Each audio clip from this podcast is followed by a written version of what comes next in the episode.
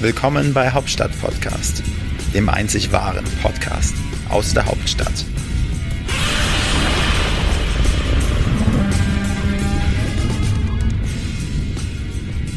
Herzlich willkommen zu einer neuen Ausgabe von Hauptstadt Podcast mit dem Wolfgang und dem Frank.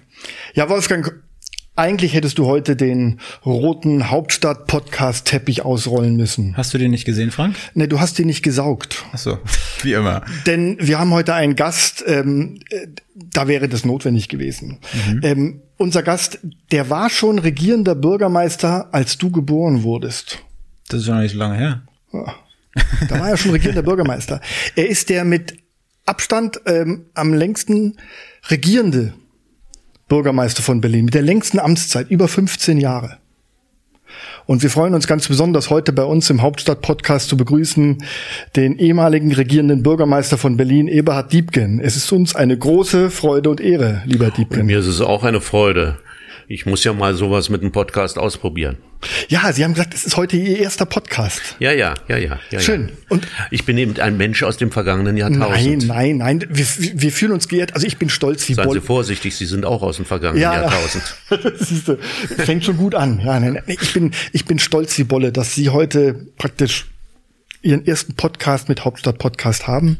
Und bevor jetzt der Wolfgang seine obligatorische Eingangsfrage stellt, frage ich mal ganz so locker, ähm, wie geht es Ihnen, ähm, lieber Herr Diebken, ähm, so im Unruhestand?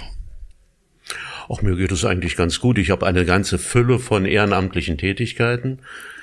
Vielleicht habe ich nachher die Gelegenheit, auch für das eine oder andere dabei zu werben hier. Gerne. Das nutze ich natürlich sofort schamlos ja. dann aus. Und äh, im Augenblick übrigens habe ich den Eindruck, ist es so wie so Nebel, diese Corona-Geschichten, die ein bisschen äh, zur Nervosität beitragen, für die es gar keinen wirklichen Grund gibt. Ich gehöre allerdings zu denjenigen, die das mit einer gewissen Gelassenheit sehen. Die sagen, bitte nicht übertreiben, Maß und Mitte und gleich noch eine politische Bemerkung ich empfehle eigentlich allen politischen Stiftungen, dass sie für ihre Mitglieder, insbesondere die Funktionsträger, mal Seminare über den Grundsatz der Verhältnismäßigkeit anbieten. Eine gute Idee, ja. Vielleicht ein Online-Seminar dann. Ja, Online ja könnt ihr ja mal machen. Ja. Ein paar praktische Beispiele würde ich beitragen ja, können. Das wäre gut. Ja, so, jetzt kommt meine äh, obligatorische Frage. Herr Liebken, Sie als Urberliner, was gefällt Ihnen besonders gut als äh, an Berlin und was gefällt Ihnen überhaupt gar nicht, außer der Nebel?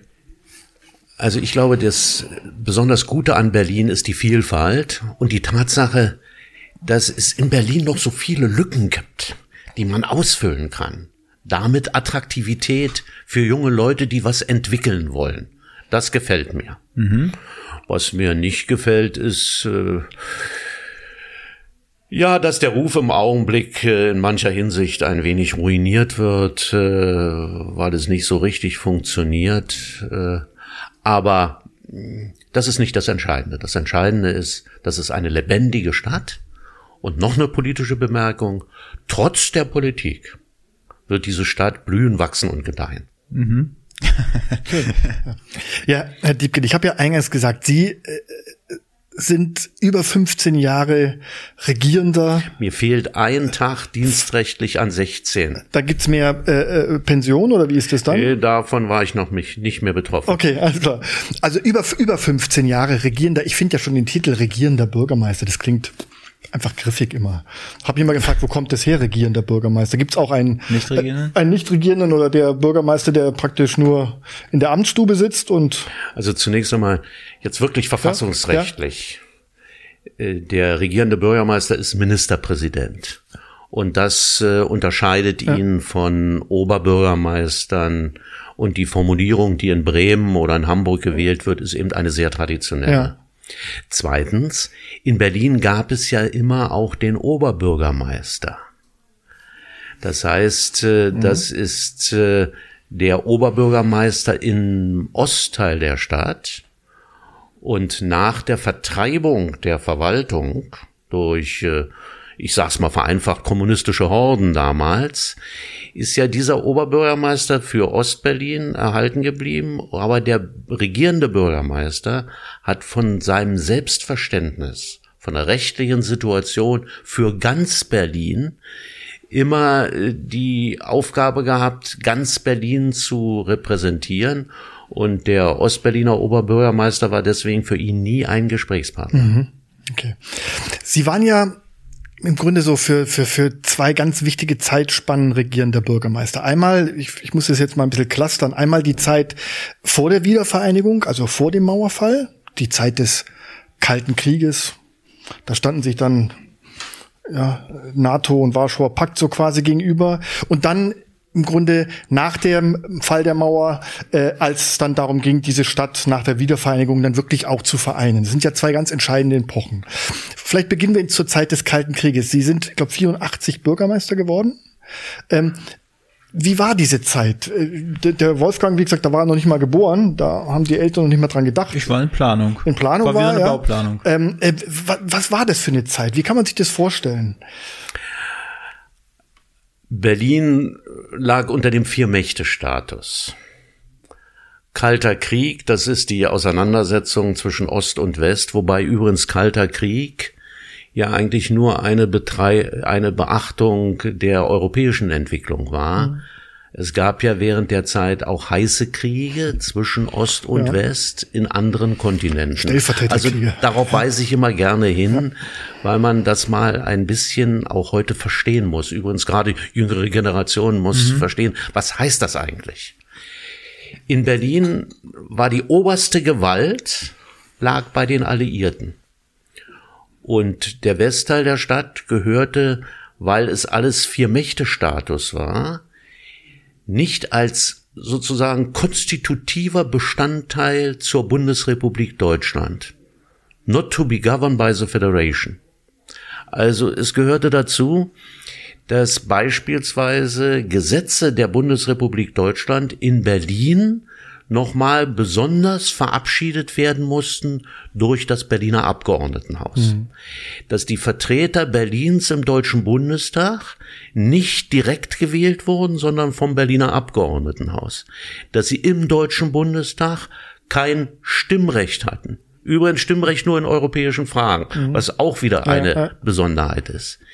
Und ganz typisch war oberste Gewalt. Die Alliierten haben sich eigentlich, jedenfalls in meiner Amtszeit, nur noch in Fragen eingemischt, die unmittelbar mit Sicherheitsthemen zu tun hatten, mit äh, Fragen des Verhältnisses zum Osten. Da haben sie sehr im Einzelnen drauf geachtet. Äh, und sie haben ansonsten für die Lebensfähigkeit der Stadt, jedenfalls in meiner Amtszeit, sehr sich engagiert gezeigt. Also beispielsweise die mit den Briten äh, von denen massiv unterstützt und organisiert, war ich in Hongkong, britische Kronkolonie damals noch, äh, um wirtschaftliche Kontakte und ähnliches dabei äh, äh im Einzelnen zu entwickeln. Also so in etwa lief das.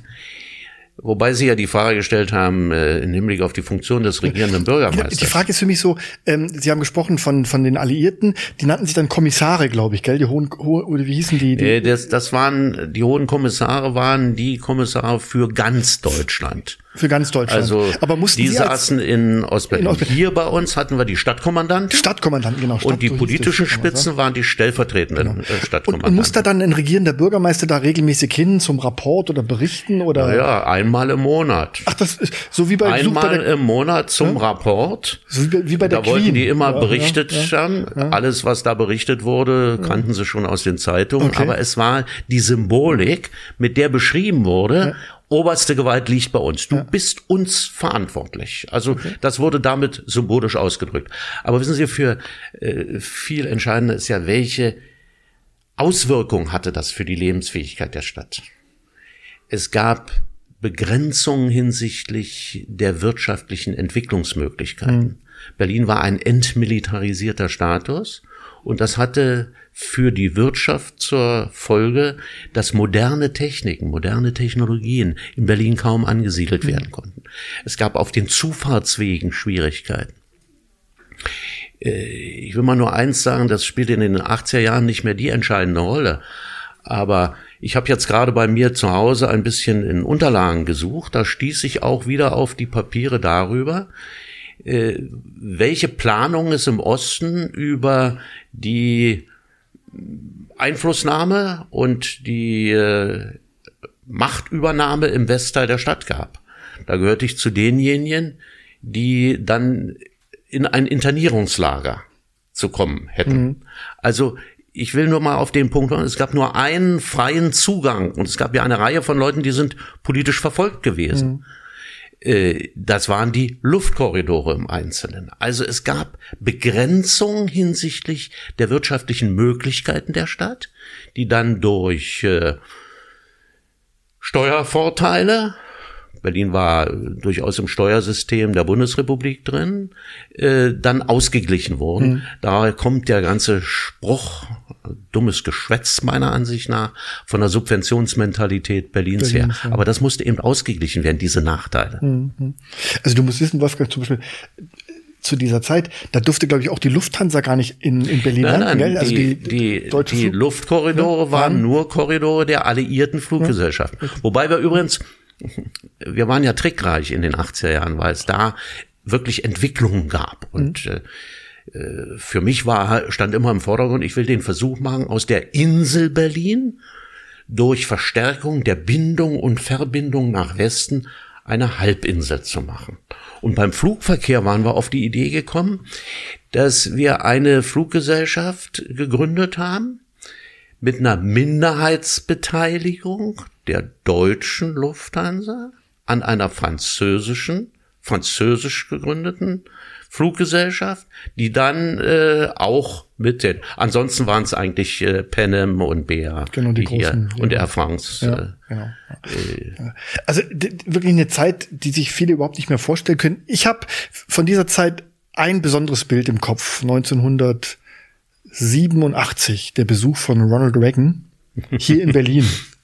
Du wirst diesen, diese Rede bestimmt auch schon zigmal gehört haben, als äh, ähm, sie eine Veranstaltung mit dem äh, Präsidenten Wall, hatten, ja. genau, mhm. vor dem Brandenburger Tor. Die, die, die, die SED hatte das Brandenburger Tor noch verhängt und da hat dann äh, saßen sie neben Ronald Reagan, wo er diese bedeutende Sätze, Mr. Gorbatschow, open this gate, Mr. Gorbatschow, tear down this wall. Das, das sind so Bilder, die haben sich bei mir so richtig im Kopf festgebrannt. Mhm. Waren die Worte damals schon klar? Also wurde das vorher abgesprochen oder war das so? Also diese Aussage von Ronald Reagan war mir nicht neu. Mhm. Die war vorher insgesamt mit abgesprochen. Äh, nicht in den Einzelheiten. Ja. Es gibt ja auch heute eine ganze Fülle von Leuten, der früheren Mitarbeiter von Ronald Reagan, die behaupten, sie hätten die Rede geschrieben, also den Wettbewerb gab's. Und ich habe mhm. Äh, damals einiges gehört. Es ging ja nicht nur um diese Passage, sondern es waren ja insgesamt vier Inhalte, vier entscheidende Inhalte. Ähm, ich war übrigens gegen einen, den er Ronald Reagan benutzt hat. Der hat nämlich die Olympischen Spiele in der geteilten Stadt, in beiden Teilen der geteilten Stadt gefordert. Mhm. meine Reaktion damals war, wenn der Ronald Reagan das macht, sind die Ideen, die damals vom Internationalen Olympischen Komitee ausgingen, äh, erledigt, dann würde die DDR sofort äh, Leipzig als Standort äh, für die nächsten Olympischen Spiele nennen. Das ist auch so passiert. Aber ich will noch mal zu der Rede von Ronald Reagan.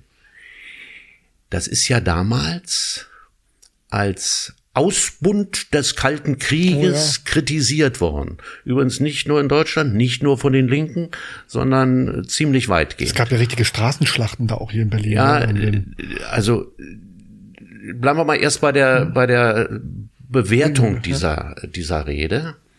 Erst ein Jahr später ist sie dann als große Vision gefeiert worden. So die Veränderung, übrigens wäre wenn ich heute Publizistikprofessor werden würde, das zu den Dingen gehören, wo ich mal die Verhaltensweise von Journalisten und die Veränderung ihrer Kommentare innerhalb eines Jahres äh, wissenschaftlich untersuchen lassen. Das wäre sehr spannend, ja. Das andere war, äh, Ronald Reagan wurde als Inbegriff des Kalten Krieges. Der Cowboy. Ja. Der Cowboy unpopulär hier bei den sehr stark bei den Linken. Mhm. Und äh, man muss ja sehen, in Berlin sammelte sich vor dem Hintergrund des Status der Stadt, also keine Wehrpflicht in Berlin beispielsweise, sammelte sich auch die Fundamentalopposition der Bundesrepublik Deutschland. Mhm. Das ist ja auch ganz interessant gewesen. Jedenfalls, es gab massive Demonstrationen gegen ihn. Und ich erinnere mich noch sehr genau, dass äh, auf dieser Rednertribüne, die Sie gerade mhm. zitiert haben, ich äh, habe äh, gar nicht die Rede von Ronald Reagan ganz genau mitgekriegt, sondern hatte immer mein Ohr dabei, welcher Krawall da gerade äh, einen halben Kilometer von der Bühne entfernt ja. stattfand und welche Probleme das für die Politik, für die Sicherheitslagen, für die Gesamtentwicklung mhm. mit sich bringen würde. Mhm. Also war schon kompliziert. Ja.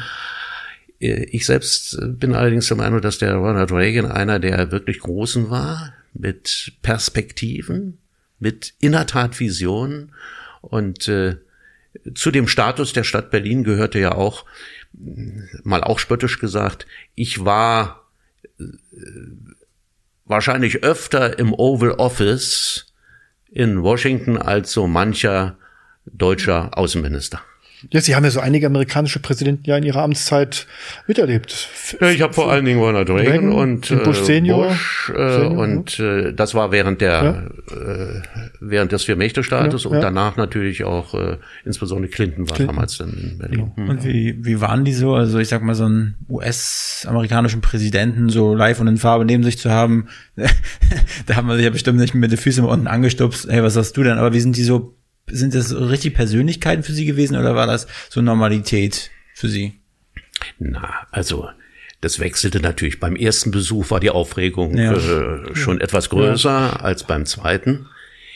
Äh, ich beziehe mich jetzt mal auf Ronald Reagan, äh, der immer sein Interesse sehr deutlich bekundete, der auch durch sein Auftreten klar macht, ist ein Mann, der die Richtlinien bestimmt, aber in Einzelheiten sehr stark auch auf Fachleute insgesamt hört. Äh, in Erinnerung bleiben mir zwei Punkte von Ronald Reagan. Bei allen Besuchen, ich glaube, ich war vier oder fünf Mal bei ihm im Oval Office, äh, hat er berichtet, dass er Deutsch kann haben Sie einen Streichholz? äh, das war der nicht. Film, äh, erzählte er von äh, Kollegen beim Film, Filmdrehen. Und das Zweite, er hat immer, er hat mehrmals gerne den Witz erzählt, wer geht als letzter, äh, äh, warum geht Honecker als letzter äh, nach Westen, wenn die Mauer fällt? Äh, dieser bekannte Witz, den es damals gab, einer muss ja das Licht ausmachen. Okay. Den kannte er. Den kannte er auch, ja? Ja. Genau. Wobei Ronald Reagan jemand war ganz anders in den, in den Grundfragen, die Diskussion da bei ihm auch. Währenddessen beispielsweise mit, mit Bush, der war in den Details drin. Mhm. Äh, da habe ich eines in Erinnerung sehr genau.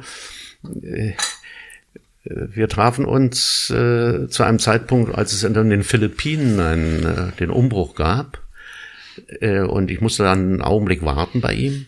Da hat er mir noch auf der Karte von Manila erklärt, wo das Hauptquartier der Armee, wo das Hauptquartier äh, der Partei, wo das Präsidentenpalais, alles im Detail. Also Bush war jemand, der im Detail drin war äh, auch in den Grundsatzfragen dabei durchaus, mhm. aber ein ganz anderer Typ äh, als Präsident als der Ronald Reagan. Ja.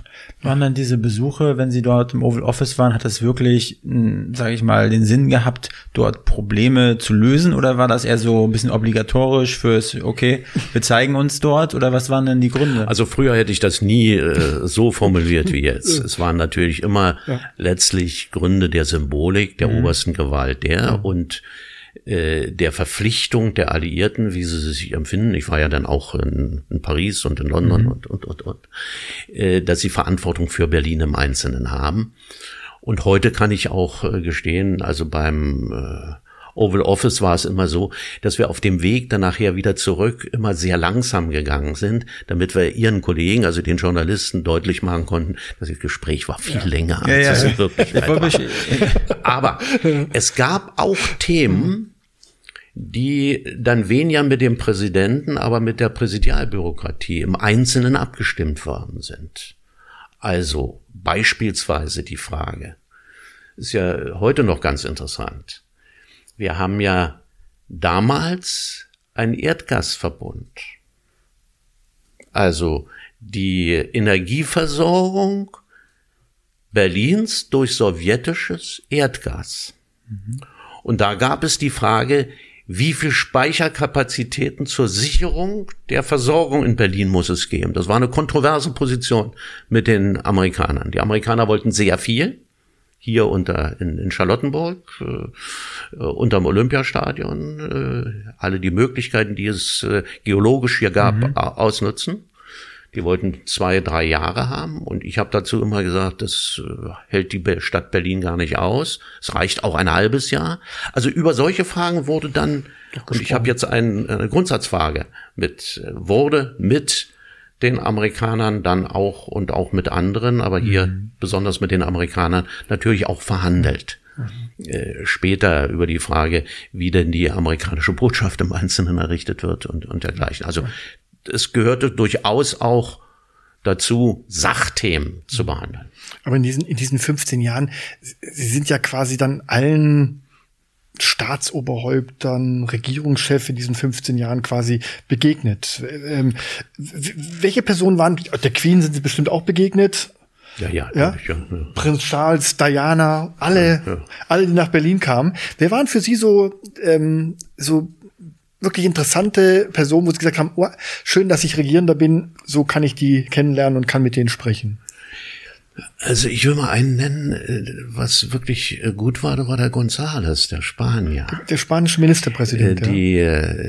Reagan und, und Bush habe ich hier schon im Einzelnen genannt. Ähm, also es, da waren natürlich, Sie müssen sich vor Augen halten, in der damaligen Zeit hat die Bundesregierung darauf bestanden, dass Staatsgäste der Bundesrepublik auch nach Berlin gehen. Das heißt, an den Wochenenden und ansonsten hatte der regierende Bürgermeister die Verpflichtung, die im Schloss Charlottenburg zu beessen, mit denen ins Theater zu gehen und dergleichen. Da haben sie natürlich ganz unterschiedliche Typen mhm. kennengelernt. Äh, jetzt will ich Ihnen meine Negativerfahrungen und, und sonst was alles nicht erzählen. Ja. Dabei im Einzelnen höchstens eine. Gerne. Höchstens eine. Äh, mir richtig auf die Nerven gefallen, äh, auf den Keks gegangen ist mir der äh, Präsident äh, vom früh, früheren Rhodesien, wie heißt er nochmal, Mani? Äh, äh, äh, Soll ich googeln? ja, googeln. Jedenfalls, so, so, ein Sozialist, der hatte ja nun äh, das Land da völlig zu ruiniert. Äh, Markus. Nein, nicht, nee, das, Markus ist äh, Philippinen. Philippinen, ist er Philippinen. War Philippinen. Ja, ja der ist mir richtig auf die Nerven gegangen und erzählte immer was von uns. Dem habe ich, das war nach dem Fall der Mauer. Mit dem war ich am Brandenburger Tor und da habe ich dann den Bus anhalten lassen und bin mit ihm an den Ständen vorbeigegangen, wo die äh, Zeichen der sowjetischen Armee und, und das alles dort auf dem Trödel verkauft worden sind und habe ihm gesagt, das ist der Sieg des Sozialismus.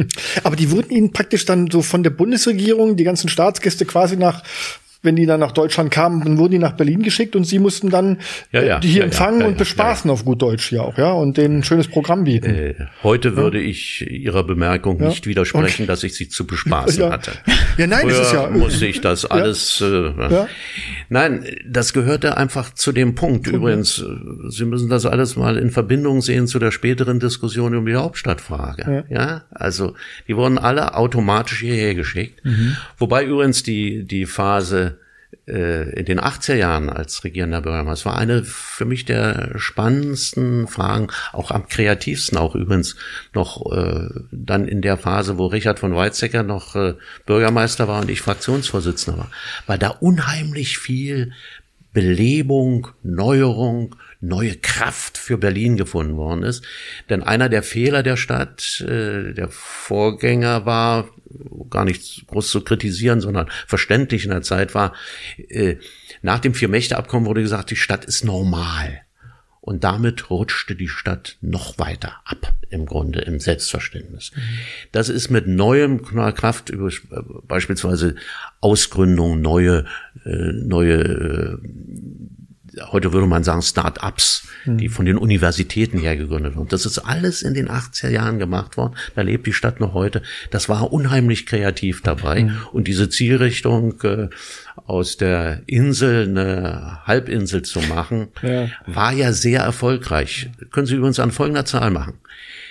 In den 70er Jahren wurde darüber diskutiert, ob die Bevölkerungszahl in Berlin absinkt auf 1,5, 1,6. Wir als Union 1,5, 1,6 Millionen. Ja, wie, viel, wie viel haben wir damals da gelebt in Berlin? Äh, ich äh, komme gleich. Okay. Äh, äh, die, die Zielrichtung, die wir sagten, das muss zwei Millionen wieder sein. Das war auch die. Mhm. Das ist dann nachher in den 80er Jahren auch gelungen. Mhm. Da ist die, hat die Stadt wieder eine neue Dynamik gehabt. Übrigens auch mit dem Problem dann, dass dort äh, äh Grundlagen für die Ausländerproblematik ja, gelegt worden sind. Und wie gesagt, wir, wir, wir bewegen uns jetzt langsam so auf, auf 1989 auch zu. Ab wann haben Sie gemerkt, äh, da tut sich irgendwas äh, in Ostberlin. Ähm, haben Sie regelmäßig eigentlich auch, Sie haben ja regelmäßig Gespräche in Ostberlin wahrscheinlich auch geführt. Ja, ich hatte ja auch eine Reihe von Gesprächen mit Honecker. Mit Honecker eben, genau. Ja. Übrigens auch, ich will noch mal sagen, statusrechtlich. Ja. Nie mit Honecker als Staatsratsvorsitzender, ja. sondern immer die Behauptung, ich treffe ihn nur als Generalsekretär, der Partei. Der Partei, das genau. war, ja, ja, war der ja, Punkt. Genau, Aber Ihre äh, konkrete Frage, also der Streit damals in den 80er Jahren ging ja mehr um die, äh, gibt man die Forderung auf Wiedervereinigung auf oder nicht? aber ich keiner, gehörte immer keine, zu genau. denjenigen, die gesagt haben, das darf man nicht aufgeben. Übrigens, es war nicht populär. Die Lebenslüge, von der Lebenslüge des deutschen Volkes hat selbst Willy Brandt Forderung nach Wiedervereinigung, mhm. Lebenslüge des deutschen Volkes, hat selbst Willy Brandt noch im September 1989 gesprochen. Das war nie meine Position. Mhm. Im Jahr 89 gibt's äh, ein konkretes Datum, wo für mich klar war, äh, und zwar im Frühjahr, dass es Veränderungen geben wird. Da war die Spitze der ungarischen kommunistischen Partei in Berlin. Ich war damals Oppositionsführer, ja, stellte mich vor, ich sei Oppositionsführer. Und der Chef für ideologische Fragen in der KP Ungarns, Poschkai, sagte mir, er könne auch mal Oppositionsführer sein demnächst. Das muss man sich mal sozusagen von der Ideologie her richtig vorhalten. Und dann habe ich gefragt, sagt mal, ihr wollt ja da ständig Veränderungen in Ungarn machen. Seine Antwort war, wir gehen konsequent den Weg äh, einer Reform. Die Grenze ist, es darf keinen Bürgerkrieg geben und wir können nicht aus dem Warschauer Militärpakt des Ostens ausscheiden. Damit waren ebenfalls gesagt, da, da ist eine Dynamik drin und übrigens nicht aus dem Warschauer Pakt, aber aus Comecon, den Wirtschaftspakt des Ostblocks, waren die Ungarn kurz danach ausgetreten. Für mich war klar, also da gibt's eine Entwicklung. Mhm. Nicht im November. Das habe ich nicht behauptet. Und dann gibt's noch einen weiteren Punkt,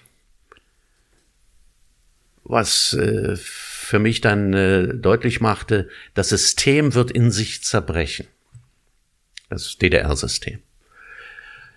Da erschien bei mir im Rathaus Schöneberg in meinem Büro ein völlig verängstigter, etwas verschwitzter junger Mann und sagte mir, er käme von der Sektion Marxismus-Leninismus von der Humboldt-Universität und die hätten dort eine Ausarbeitung gemacht über die Situation in der DDR. Hat er mir einen Film gegeben. Super 8 oder Video? Oder? Na, so? nö, ein ganz ja. klassischer alter, alter Film, ja. den ich dann da, äh, oder nein.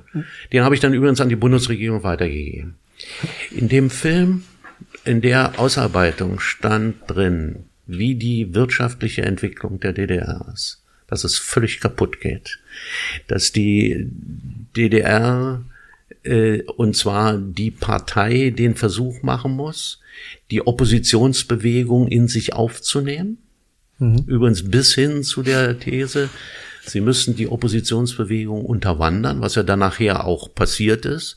Spitzenkräfte der Bürgerrechtsbewegung waren ja äh, äh, Vertreter der, der Stasi, IMs im Einzelnen dann nachher. Bis hin zu dem, zu dem Satz übrigens, wir können uns das alles wirtschaftlich nicht halten, denn heute glauben ja einige Leute, äh, sie könnten alles vom Staat fordern, was sie brauchen. Und das geht eben nicht. Übrigens Formulierungen, die man schlimmsten Reaktionären aus dem Wirtschaftsflügel der CDU dort sind genau in dem Papier dort drin. Und die klare Analyse des Zusammenbruchs des, äh, des DDR-Wirtschaftssystems. Äh, das erwähne ich übrigens deswegen, weil heute oftmals behauptet wird, das hätte man alles erst später gewusst. Mhm. Also diese Ausarbeitung stammt, äh, die Unterlagen äh, sind bei mir zu Hause einsehbar. Und äh, stammen aus äh, dem Oktober, Oktober äh, 1989. Und ist alles so gekommen? Also alles, jedes einzelne Detail, was da so drin war, oder? Die Wirtschaft äh, später äh, ist offiziell, hat ja mhm. Krenz den Auftrag gegeben, das sogenannte Schürerpapier. Das, was da drin steht, mhm. ist nachher im Schürerpapier äh, später auch nochmal dargestellt worden, war alles drin.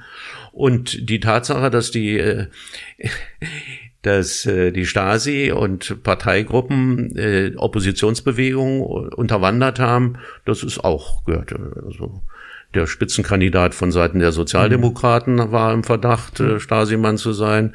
Äh, vom, äh, von dem sogenannten bürgerlichen Bündnis, der Herr Schnur, war im Verdacht. Äh, ja. Nicht nur im Verdacht, ja. sondern da war es bewiesen. Ja. Das war alles richtig. Wie waren das? Sie haben ja erzählt, Sie hatten ja diese Anzeichen schon gesehen, dass da was in Bewegung ist, dass sich was verändern wird. Hatten Sie das, also wie haben, wie haben, was für ein Gefühl haben Sie da gehabt? Also haben Sie gesagt, so, äh, oder wenn bei dem Gedanken, dass das mal irgendwie die Mauer mal aufgehen könnte, hatten Sie davor Bauchschmerzen oder haben Sie sich darauf gefreut, weil Berlin insgesamt größer werden würde? Was war das für Sie? Äh, für mich war das äh, die Chance, dass der Traum eines Berliners, der ja mit der Mauer groß geworden ist. Ich bin groß geworden unmittelbar an der, an der Mauer, äh, beziehungsweise an der Grenze in der Wollangstraße dabei. Mhm. Äh, mit, mit all dem, was man dabei erlebt hat in dem Punkt. Dass das mal überwunden werden kann. Dass es vielleicht eine Chance gibt. Mhm. Dass es vielleicht eine Chance gibt. Das war für mich der äh, entscheidende Punkt. Deswegen übrigens war ich auch äh, zurückhaltend formuliert, äh, richtig frustriert, dass beim Fall der Mauer wir in Berlin einen Senat hatten, der mit der Wiedervereinigung nichts am Hut hatte. Bombe hat erst später, ein halbes Jahr später, das muss ich jetzt ja. zu seiner Ehrenrettung auch sagen, hat er die Kurve in Hinblick auf Wiedervereinigung ja, eindeutig gekriegt. Das müssen wir vielleicht nochmal sagen. Es, es, gab so ein kleines äh, Zwischenintermezzo, äh, Unterbrechung ihrer Amtszeit für knapp zwei Jahre, glaube ich. Ja, äh, ähm, ja, ja knapp, knapp, zwei knapp, knapp zwei Jahre. Ähm, so, und dann war der 3. Oktober 1990. Ich will jetzt gar nicht die Wiedervereinigungs Jahr, das, dieses Jahr 89 auf 90, das haben wir mit Gregor Gysi auch sehr intensiv besprochen, der sie übrigens, äh, er hat sich sie gewünscht hier auf dem Hauptstadt-Podcast Thron, Gregor ja. Gysi, und das war auch der Grund, warum wir sie äh, angesprochen haben. Er hat gesagt, ladet ja, sehr schön, unbedingt, dass es solche Gründe gibt. Ja, ladet unbedingt Eberhard Diebken ein, der kann euch tolle Sachen erzählen und ähm, wir freuen uns, dass es geklappt hat. So, jetzt war der 3. Oktober. Ich weiß, ich war am 3. Oktober, ich kam vom CDU-Parteitag, mhm. damals in Hamburg, glaube ich, sind wir alle damals nach Berlin gefahren, zum am 2. Oktober nachts. Mhm. Und dann war am 3. Oktober quasi die deutsche Einheit offiziell besiegelt oder wie sagt man, man es besiegelt? War, ja, war der trat in Kraft. Trat in Kraft. Wir feierten da vor dem vor dem äh, vor dem Reichstag, der damals noch nicht so schön hergerichtet war. Ihr habt ja, ja gefeiert mit Schildern in der Hand. Nee, das war Fahnen, ein Fahnenmeer, Feuer. Es war im Grunde Bescheid. Die, die Flagge wurde gehisst ja. Äh, und, National und äh, die Reden gehalten und genau. es wurde die Nationalhymne. Genau. Also im Grunde im Grunde war das heute würde es so anders feiern. Da würden sie heute LED-Wände aufbauen. Das war damals ein, ein Flaggenmeer, ja. ja. Ähm, und äh, ihr ihr stand standet alle da oben auf der Treppe, ja, äh, die, die Honoration und die wichtigen Leute. Wir waren unten und haben da, ja, da wurde mit Sixpack und Sekt und Piccolo gefeiert. War eine ausgelassene Stimmung. Das war dann der 3. Oktober, also in, den, in die Nacht in den 3. Oktober hinein. So, und damit war Deutschland vereint. So. Kurze Zeit später, ich glaube einen Monat später, waren Sie wieder regierender Bürgermeister. Nee, nee, das dauerte schon noch ein Jahr. 1909. Die Wahlen waren, ach nein, nee, nein, nein, Sie haben recht. Sie waren, Sie waren Sie haben, nein, Sie haben no, völlig no. recht. Sie haben ja. völlig recht. Ich war eben äh, völlig auf den 9. November. Genau. Frank hat doch die ganzen Fanposter. genau. Nein, nein, ich, ich bin ja da, ich hab, ich stand da und habe hochgeguckt, da stand, da stand nein, nein, ja alle. waren dann mit ja. den, äh, der 3. Oktober ist ja auch ausgewählt worden, weil die Wahlen stattfinden genau, mussten. Die ersten gesamtdeutschen Wahlen. Wahlen. Da waren auch die Berliner Wahlen. Richtig. Und in dem Zusammenhang genau. habe ich wieder. So, und dann waren Sie wieder regierende Bürgermeister. So. Und jetzt im Grunde ja, der, der ganze Jubel und die ganze Stimmung ähm, ähm, über das Jahr ähm, flacht ja dann so Schritt für Schritt ab. Dann war ja praktisch ja die Realität. Also man musste jetzt diese Stadt vereinen. Äh, man stand vor riesigen Problemen. Jetzt sind sie wieder regierender Bürgermeister. Hat man da einen Masterplan in der Tasche oder irgendeine Abteilung zu sagen, so jetzt macht man einen Entwurf, wie können wir diese Stadt hier zusammenfügen? Wie geht man da vor? Wie war das für Sie? Sie gehen darf ins Rathaus und sagen so. Darf ich mal, bevor ich hm? die Frage konkret hm? beantworte, noch etwas anderes hm? sagen? Der 3. Oktober war natürlich ein emotional wichtiges hm. Ereignis.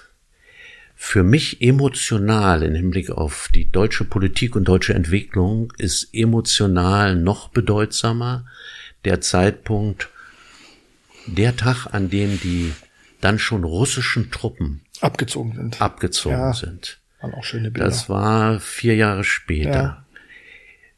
Das ist äh, der Festakt fand statt am ähm, Mahnmal in Treptow. Ehrenmal in Treptow. Und die russischen Truppen zogen ab mit dem Lied Deutschland, wir reichen dir die Hand und kehren zurück ins Vaterland marschierten im Stechschritt aus und äh, die Bundeswehr rückte in der ihr eigenen Marschform dann nachher mhm. vor. Das war das Ende des Zweiten Weltkrieges. Mhm. Das war das Ende der Sorge, dass die Wiedervereinigung durch die militärische Macht der Sowjetunion mhm. noch korrigiert werden kann. Mhm. Denn nach dem 9. November hatten wir alle die Sorge, was passiert in Russland. Ja. Denn wir hatten ja Glück mit dem 9. November und mit der Wiedervereinigung. Dass einmal im Westen noch nicht äh, die Zielrichtung, man muss sich mit der deutschen Wiedervereinigung, mit der deutschen Teilung äh, abfinden, alles andere ist reaktionär und äh, äh, kriegstreiberisch. Äh, und zweitens, einer hat sich verquatscht und drittens, der Gorbatschow hat einen Paradigmenwechsel russischer Politik vorgenommen. Äh, ich behaupte übrigens, er hat nicht genau überschaut, was er damit für Russland angestellt hat. Aber danach hatten wir alle die Angst, dass die äh, insbesondere die russische Armee interveniert und die war ja unheimlich stark mhm. im Bereich der ehemaligen DDR. So, das war dann im Laufe der Entwicklung und der endgültige Abschluss war, äh, als sie abzogen äh, mit diesem Lied auf dem Lippen. Das hat mir übrigens Theo Weigel auch so erzählt, die, was ihn so bewegt hat, dieser dieser Abzug der russischen Truppen ja, damals. Ja, ja. ja das also, äh, freut mich, dass er das, das auch so. Aber äh, ich kann nur sagen, von der, von der historischen Bedeutung auch ja, für die, für die ja. gesamte europäische Politik, übrigens über Jahrhunderte, ja, ja. Äh, ist das von entscheidender Bedeutung. Sollten mal heute einige Außenpolitiker sich richtig begreifen, äh, damit sie verstehen, was eigentlich heute der Hintergrund russischer okay, Politik ist. Gut, aber die, die andere Frage, es gab natürlich keinen Masterplan.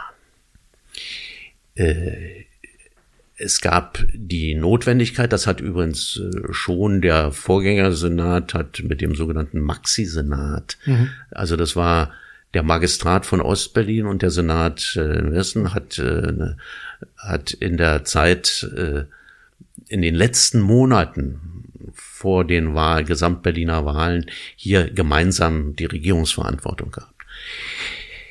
Das Entscheidende war, man, man wusste, was alles äh, gemacht werden muss. Infrastruktur muss zusammengelegt werden, Verwaltung muss äh, organisiert werden. Aber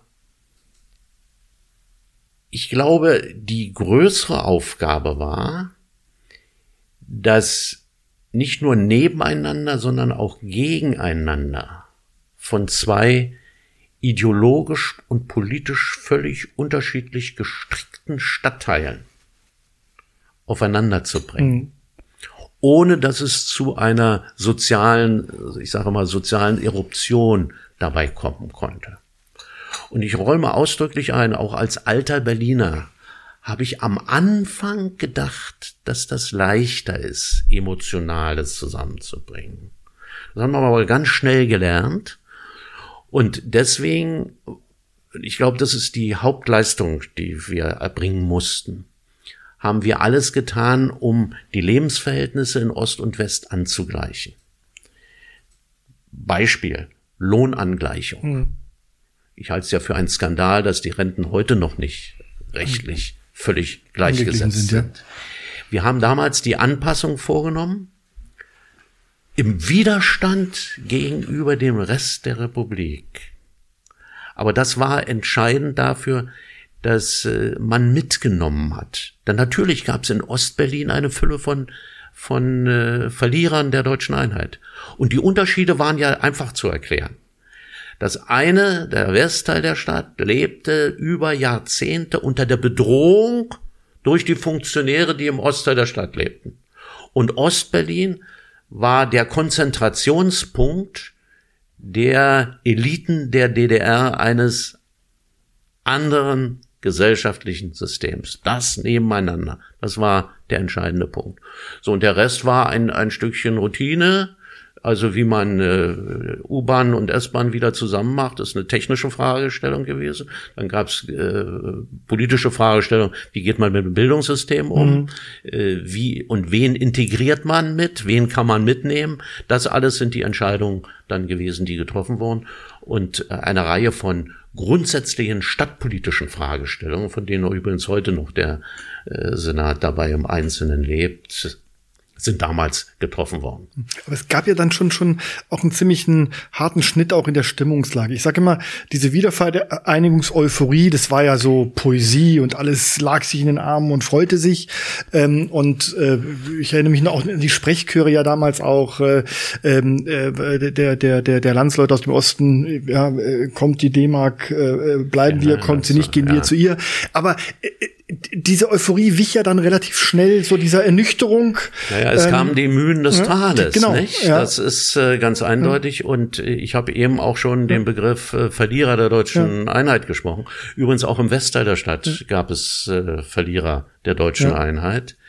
Ähm, durch äh, einen sehr schnellen Abbau von Berlin-Förderung und Berlin-Hilfe äh, ist ja Arbeitslosigkeit und Abbau von Wirtschaftskraft äh, geradezu provoziert worden. Mhm. Übrigens auch die Verschuldung äh, des, des Landes äh, Berlin. Mhm. Äh, ich will das jetzt gar nicht in den Zahlen im Einzelnen festmachen. Das ist alles dabei gewesen. Und äh, ich will noch auf einen weiteren Punkt hinweisen in Hinblick auf die Grundidee. Es gab damals den Grundsatz Aufbau Ost vor Ausbau West. Mhm.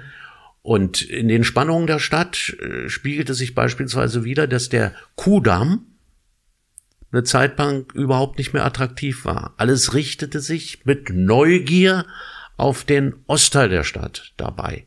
Auch übrigens bei der Planung für Olympische Spiele. Alle Hallen alles, was dann davon auch übrig geblieben ist, ist im Ostteil der Stadt dabei im Einzelnen gewesen. Das diente auch der Befriedung innerhalb der Stadt, manchmal zu Ärger im Westteil der Stadt. Aber das Erstaunliche ist übrigens, der Westen hat das alles weitgehend mitgetragen, während im Osten man mürrisch mit den hm. Dingen weiter umging. Ja, ich wollte mal fragen, also zum Beispiel Feste, die in, zuerst, also bevor, bevor die Mauer gefallen ist, die in Westberlin äh, gefeiert wurden und in Ostberlin, waren so unterschiedliche Feste. Ich glaube, von, von den Stimmungen her, von den Abläufen her, hat man da darauf geachtet, dass, dass man solche Feste jetzt irgendwie anpassen muss, weil jetzt auf einmal Ost und West zusammen feiert. Also ist jetzt vielleicht ein ganz komisches Beispiel, aber das ist mir mal so durch den Kopf Die Frage geschossen. Ost und West zusammen feiern bei Fragen der deutschen Wiedervereinigung, die Frage stellte sich überhaupt hm. nicht. Nein. Man muss ja auch sehen, auch im Ostteil der Stadt gab es natürlich viel, gab es ja auch die, äh, die Bürgerrechtsbewegung dabei. Mhm. Aber äh, das Hauptgewicht waren schon die alten Eliten dabei, jedenfalls ja. sehr stark dabei. Nein, bei Feiern spielte das keine Rolle. Und es gab einen Punkt, der vielleicht auch noch äh, ganz wichtig ist. Äh, Im Grunde ist ja dadurch, dass der Ostteil und der Westteil der Stadt jeweils Aushängeschilder von Gesellschaftssystemen waren. Äh, da wurde investiert. Und ich will mal die Kulturszene dabei nennen. Mhm. Das hat zu einer Stärke der Stadt geführt. Unmittelbar an, äh, Anfang der 90er Jahre wurde die Forderung aufgestellt, nun baut mal ab. Warum braucht ihr drei Opernhäuser? Warum braucht mhm. ihr zwei? Die haben ja selbst darüber äh, die Forderung aufgestellt, die Freie Universität wieder mit der Humboldt-Universität zu einer Universität zusammenzuschließen und eigentlich zu reduzieren dabei. Das alles waren Forderungen vor dem Hintergrund, die Gewichtung der, von Berlin darf nicht zu groß werden. Die Finanzprobleme müssen gelöst werden. Und eine der, ich behaupte auch Leistungen der damaligen großen Koalition, bei einem Streit, den es dabei im Einzelnen auch zwischen den Parteien gab, war, dass wir diese Stärken aus Ost und West so weit wie möglich erhalten haben, dass wir eben nicht die Staatsoper oder die städtische Oper geschlossen haben, gab nur eine äh, vorübergehende Schließung äh, äh, eines Theaters, übrigens im Westteil der Stadt, mhm. mit dem Schillertheater damals. Mhm.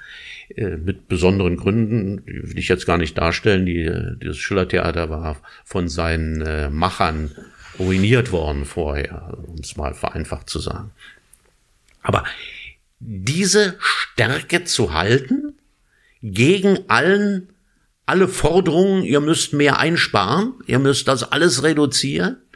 Mit der, mit der Behauptung, warum habt ihr in, in Berlin so viele Theater und äh, in Köln haben wir das ja auch nicht, ja? als wenn man Berlin mit äh, einer solchen Stadt verbinden könnte und nicht mit einer einer Konglomeration von von von Städten Wir sind ja dreieinhalb Millionen äh, Metropole gewesen man muss das Umfeld auch mhm. noch dabei sehen das ist auch insgesamt. Also städtebauliche Entwicklung, das heißt äh, Mischung, Erhalt von alter Substanz so weit wie möglich, äh, Mischung der, der, der Strukturen, Wohnen, Leben, Arbeiten.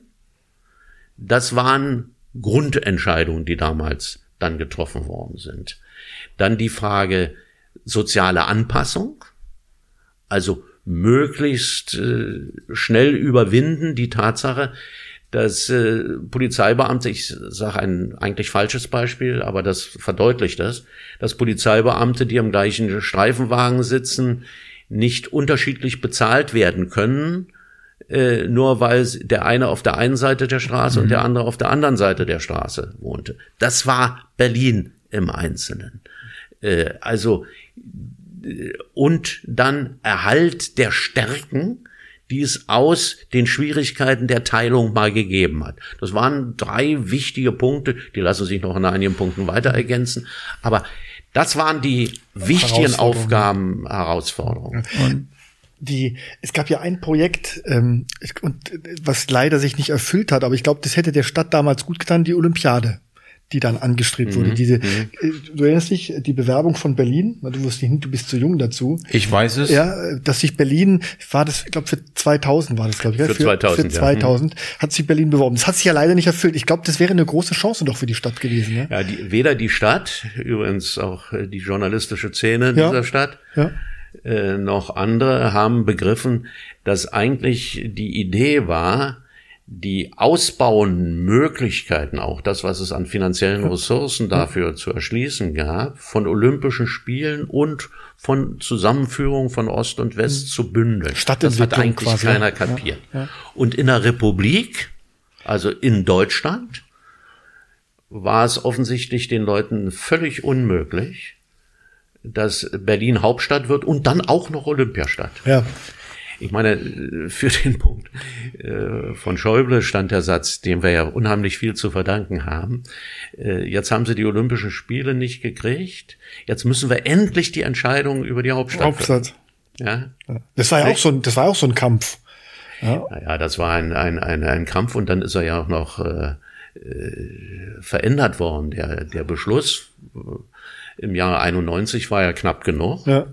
Übrigens trickreich war sehr zu, knapp, die zustande gekommen. Ja. Äh, Und dann ist dieser Beschluss, Berlin wird Hauptstadt, verändert worden in den Punkt, Berlin und Bonn werden Hauptstadt, mhm. nicht? Äh, ja. Mit all den, wir sind ja heute noch, äh, gibt es ja noch äh, eine Fülle von Ministerien im, in Bonn dabei. Heute nicht mehr so wichtig. Ich würde mich heute darüber nicht mehr aufregen. Nee, es interessiert dabei. Heute keinen, Aber es hat alles verzögert die Entwicklung und negativ beeinflusst mhm. die Möglichkeit für internationales Engagement innerhalb der also wirtschaftliches Engagement innerhalb der Stadt äh, zu akquirieren. Aber das waren die großen Themen damals, Wolfgang. Da bist du noch in der Krabbelgruppe gewesen. Aber es hat mir Spaß gemacht damals. In der Krabbelgruppe. Ja. ja ich habe ich, mich, ich hab nichts vermisst zu dem Zeitpunkt. Wir haben das verfolgt du warst in der Krabbelgruppe. Ja. Jeder zu seiner Zeit. Genau. Was, so. was mich aber noch interessieren würde, was die Vorteile von Bonn als Hauptstadt ist, kenne ich ja gar nicht. Was waren damals so die, die, die Vorteile von Bonn als Hauptstadt verglichen zu Berlin? Gab es nur eine also Aussage? Die Frage an mich zu stellen, ja. ist äh, etwas da, gemein. Da, da, müssten wir den alten Adenauer also, bemühen, ja. Berlin konnte damals nicht Hauptstadt werden. Also als bei der Gründung der mhm. Bundesrepublik Deutschland. Dann stellte sich die Frage, wo ist die äh, administrative Konzentration? Dabei kam Frankfurt in Betracht. Stuttgart. Übrigens, wenn Frankfurt vor dem Hintergrund der Geschichte, deutschen Geschichte, mhm. damals als äh, die Wiege äh, Regierungssitz mhm. ausgewählt worden ist. Ich weiß nicht, was dann insgesamt passiert wäre. Für Bonn wird immer argumentiert, das sei die Stadt der Bescheidenheit, das sei die Stadt, die äh, völlig frei von geschichtlichen äh, Belastungen gewesen wäre und äh, deswegen habe sie sich in besonderer Weise verdient gemacht. Mhm. Ich will das alles gar nicht in Frage stellen, dieses und jenes dabei, nur äh, Berlin ist in der Geschichte der Bundesrepublik immer als die Hauptstadt dargestellt worden. Es ist immer gesagt worden, mhm, genau. in Bonn bleibt das nur so lange, bis wir die Wiedervereinigung ne? haben können. Mhm. Das, dieser Provisoriumscharakter ist ausdrücklich betont worden. Äh, das muss man ja auch dabei berücksichtigen. Und ich glaube, diese Attacke will ich jetzt hier durchaus reiten. Bonn repräsentiert auch ein bisschen die Rheinbundrepublik. Die Rheinbundrepublik, die immer den Osten Deutschlands als etwas Ostelbisches und eigentlich nicht kulturell für die deutsche Entwicklung entscheidend angesehen hat. Mhm. Äh, da wurde dann selbst die, die Weimar und die äh, die Wartburg äh, ein bisschen in den Hintergrund gestellt. Das sahen Sie auch bei der Hauptstadtdiskussion im Jahr 91. Und äh, 94 danach her ist dieser Kompromiss äh, gewählt worden. Übrigens, wir haben in Berlin die große Schwierigkeit gehabt. Es war ja eigentlich eine Niederlage für Berlin. Hm. Der Kompromiss. Wir oder? haben die, dieser Kompromiss. Äh, wir haben das als großen Erfolg äh, verkauft, weil wir der Auffassung waren, wir müssen für die Entwicklung Berlins müssen wir positive Elemente machen. Dass das geglaubt worden ist, haben wir übrigens Bonnern zu verdanken, insbesondere mhm. dem Bonner Steuermeister, dem damaligen, der hieß Daniel. Daniel, Daniels, ja. Äh, der nämlich gejammert hat, das sei alles der Untergang von Bonn. Deswegen haben die uns geglaubt, dass wir der Sieger waren, äh, währenddessen eigentlich Bonn der Sieger war. Also als, als Politiker muss man auch ein guter Schauspieler sein. Ja, Schauspielerei sei mal dahingestellt, aber es war eine taktische Fragestellung. Ja. Wir haben sehr genau darüber diskutiert und haben, ich kann mich noch genau daran erinnern, also sagten, wie können wir denn das überhaupt erklären? Denn wenn wir jetzt sagen, die Bundesrepublik Deutschland geht mit Berlin so schlecht um, wie soll ich dann in äh, Tokio war durchaus umstritten, ob Sony mit seinem Sony Center an den äh, Potsdamer Platz kommt, äh, dergleichen. Da war ich auch unterwegs mhm. ein paar Mal äh, in, in Japan im Einzelnen. Wie soll ich denn das machen? Wie soll ich denn das machen, wenn ihr schon auch mit der Lufthansa die, die ganzen Verkehrsanbindungen nicht richtig betreibt und, und, und. Ich muss doch was Positives dabei darstellen. Und bei der Diskussion haben wir dann gesagt, ja, also wir haben eine Chance.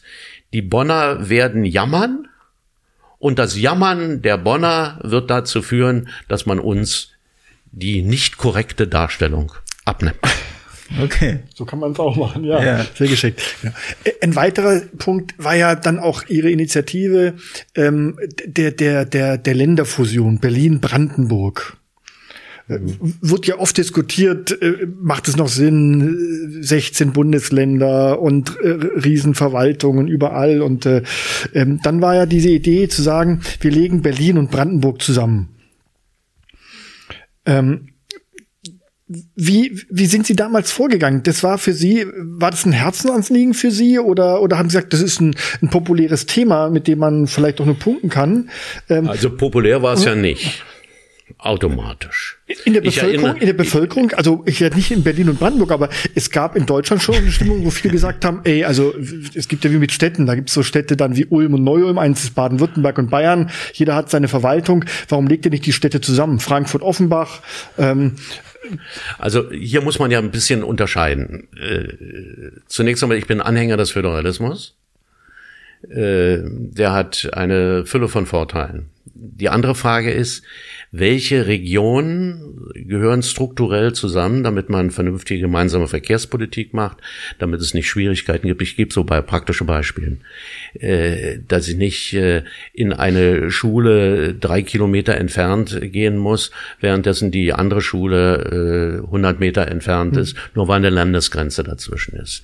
Wie, wie schaffe ich das beim äh, öffentlichen Personennahverkehr? Äh, wie mache ich die Wirtschaftsansiedlung selbst im Einzelnen? Einzelnen muss ich äh, wegen der Länder- oder Stadtgrenzen und der Steuereinnahmen, die ja damit etwas zu tun haben, äh, muss ich damit rechnen, dass dann äh, ein Wirtschaftsbetrieb in einem Gebiet angesiedelt wird, der eigentlich nicht dazu geeignet ist, während das in zwei Kilometer entfernt das eigentlich vernünftiger ist. So, das war das Thema. Wobei in äh, Berlin und Brandenburg es auch noch eine Rolle spielt, was da historisch insgesamt der Fall ist, bis hin zur Fragestellung, dass man bei wachsenden Metropolen ja auch die Frage der äh, kommunalen Reform und der Eingliederung, äh, das heißt Vergrößerung der Städte mit in Kauf nehmen muss. Das war ein rationales Thema. Hat ein bisschen was mit Emotionen aus der Geschichte dabei zu tun gehabt. Äh, also ich war dafür, äh, trotz der Tatsache, dass dann aus dem Ober, aus dem regierenden Bürgermeister von Berlin ein nur Oberbürgermeister einer kreisfreien Stadt wird. Ja, ja? stimmt, ja. ja. ja, ja. Das hat stimmt, auch das, äh, ja. der Staatssekretär in einem, äh, aus Brandenburg hat das, äh, hat mich immer damit gele äh, löchern wollen. Die Brandenburger wollten übrigens, äh, nicht so fürchterlich ernsthaft, aber haben getestet ob sie nicht im Rahmen dieser Fusion dann die große Stadt Berlin, die ja 1920 erst zu dieser Großstadt zusammengefügt worden ist, wieder auseinandernehmen und jeden einzelnen Bezirk zu einer selbstständigen Stadt machen. Was im Hinblick auf die Bedeutung dann der Stadt und der Repräsentanten der Stadt natürlich Rückwirkung hatte. Übrigens, Kohl hat mich auch immer gefragt, was, was willst du denn Oberbürgermeister werden? Und, äh, ich habe ihm denn das strukturell äh, dabei im Einzelnen erklärt. Es, meiner Ansicht nach ist es schade, dass das nicht funktioniert hat. Hat mehrere Ursachen. Beispielsweise, wenn die Entscheidung unmittelbar im Jahr 1990 getroffen worden wäre, wäre das gelaufen. Hm, wahrscheinlich, ja.